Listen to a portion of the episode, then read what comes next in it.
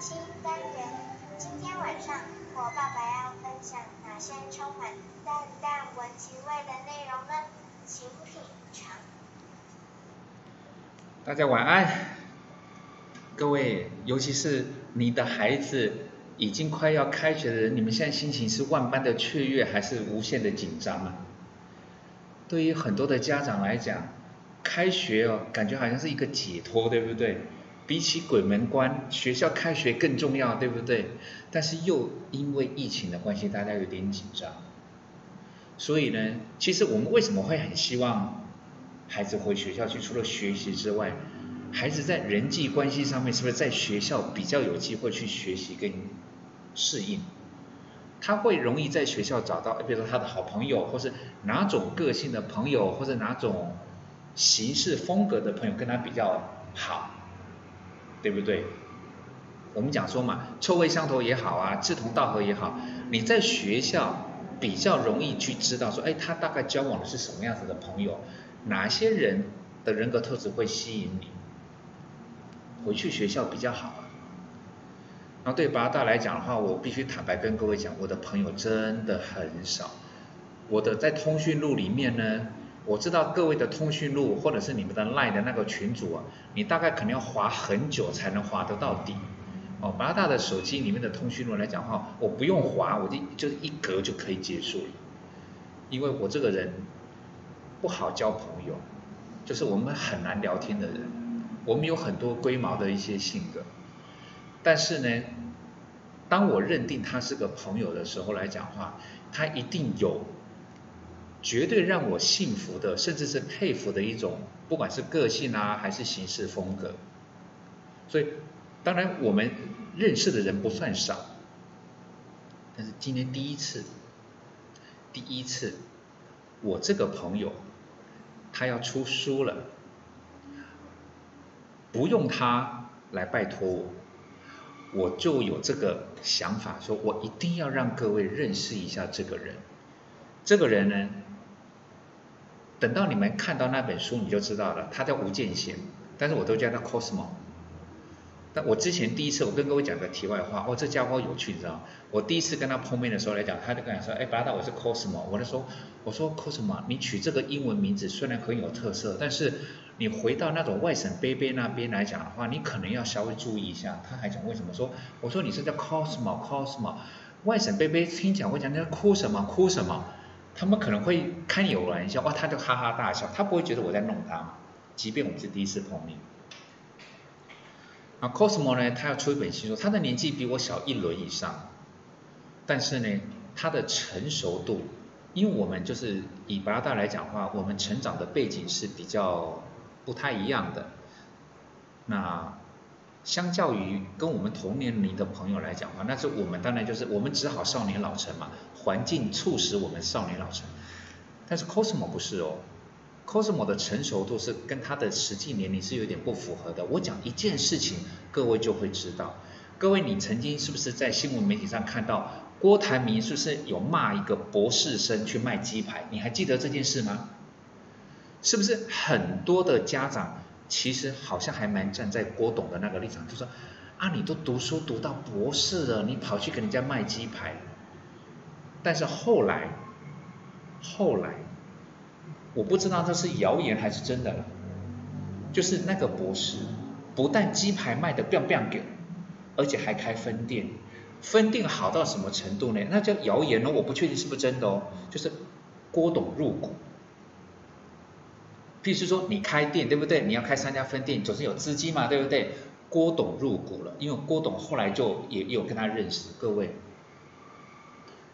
你想想看，那位卖鸡排的博士生，他当下做那个决定的时候，他到底是属于莽撞，还是深思熟虑做出来的成熟决策？以后面的结论来看，后者对不对？Cosmo 不遑多让。为什么各位，Cosmo 在跟在他真正去去所谓的创造自己的事业，去试图去实现自己的理想之前，你知道他在哪里上班吗？你要是他爸妈来讲话，你大概会把会把他想要离开那个地方，而去实现自己的理想，去创业，啊，你来探亲来撩钱这样子。如果你是他爸妈，你当然会把他的腿打断吧。他之前在台积电，而且他在台积电做得很好。按照同年龄来讲的话，别的那个年龄的人可能只是所谓的叫基层工程师，他已经是算所谓的就是算是高级工程师了。以他那个年龄来讲，他已经在那个档次。基本上他只要不打郭台铭，他一定可以在台积电安居乐业一辈子，对吧？他有他的理想，他有他想坚持做的事情，他毅然而然的再把他台积电所存的钱、赚到的钱拿来当做，他不花自己家里一毛钱，因为他也不是富二代，也不是官二代，他就把他在整个台积电辛苦，因为他那个时候表现够好。我当时我也有想说，哇，Cosmo，哇你胆子够大呢。按照你在台积电这样子的表现来讲的话，我想不出三年你大概就可以升任主管职，不出五年你大概有机会到达一个中高阶的一个主管的位置了呢。哇，你放的够狠了。然后呢，Cosmo 也回刁完了说，八大你也一样啊，你当时在离职的时候来讲话，你不也是这种心情吗？我说哦，好，我懂，只是我们每个人的设定的方向不一样，对不对？我是为了小巴拉。他是为了他的理想，他那时候还没结婚呢，所以对我来讲，各位一个在台积电工作的工程师，而且是算是高高阶的工程师，你不会假设他没有脑子吧？那他在台积电工作的，我不敢说轻松愉快，但是负责认真一定会很辛苦。哪一个工作不辛苦？他也不是因为跟主管同事相处不好而离职。纯粹就是经过深思熟虑，妥善的规划了他的下一步，离开舒适圈，踏出来。光是这一个动作，光是这个个性，我就会给他按赞。如果说今天呢，他是属于，比如说他也找不到工作，只是转身呢就跟他的爸妈要钱，是说啊，因为我有理想有抱负，我只是缺机会缺资金，爸爸妈妈你们给我想办法，不要回呀，还是搞别处，你要来赞助，哦，这个我就不能接受。但是他是在一个很舒适的舒适圈，考虑清楚之后离开，一步一步实现他的梦想，实现他的那个梦想的那个部分呢？我会再帮他写一篇文，让各位知道说他实现了什么梦想。但是各位，光这样子的人格特质，八大认同，更不要是说当时在巴拉达在做公益的时候来讲话，只要我跟 Cosmo 开口，只有更多，没有最多。我本来只是要这样子一点点的资源跟协助就好，但是他会只有更多，没有最多。他说：“哎，八大，这样子好不好？”他就再来再来，八大，这样好不好？再来再来再，他会一直不断的帮我加码加码加码。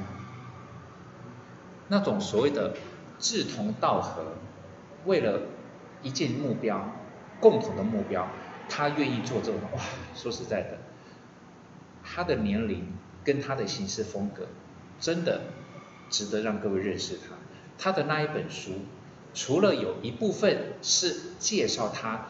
离开台积电之后的理想的推动过程中，那个部分我会写 po 文，再跟各位分享，会放在我的 FB 上面。但是至少有一个部分，我希望各位可以先理解，这个人在那本书里面，他有充分的介绍他前面的那一段，比我讲的还要精彩。那本书的书名叫做《初级吧，夺回人生的主导权》。虽然那个时候他这本书在跟我在讲名字，我想说，哎兄弟啊，你在台积电你已经有主导权了呢。但是他就说不是，台积电再好，它是某一种形式的好，主导权是代表自己是有选择的，有选择的。那这个部分都在书里面有让各位去理解，就是说你在一个好好的公司，舒服到不行的，大家羡慕到五春呢。你干嘛离开他？而且还不是一时冲动，整段的过程在那本书里面绝对精彩到让各位认识认识 Cosmo，知道为什么巴拉达会有这个荣幸当他的朋友。我虚长他几岁，不过能够跟这样子的人当朋友，嗯，我个人觉得还不错，就是推荐给各位认识这个人。他的书名现在因为他九月份才上，你现在可以在金石堂或是博客来，你大概预定，就是你可以去点看。他的名称不不难买，那个国语我念了，你大概也会听得懂。初级吧，夺回人生的主导权。你光打入“主导权”三个字，按照星座排序，你就会知道即将预购上市的就是它。名字你不记得，但是记得，它如果能够从台积电换了一个从，它夺回不是夺回嘞。创造自己的主导权，如果他做得到，他所分享的东西，你都有参考的价值哦。所以简单，今天的文青呢，是站在一个朋友的立场，我的朋友已经少之又少了，但是这位朋友值得让各位认识他，因为巴拉达认同这个人，各位了解一下吧。祝各位晚安。拜拜。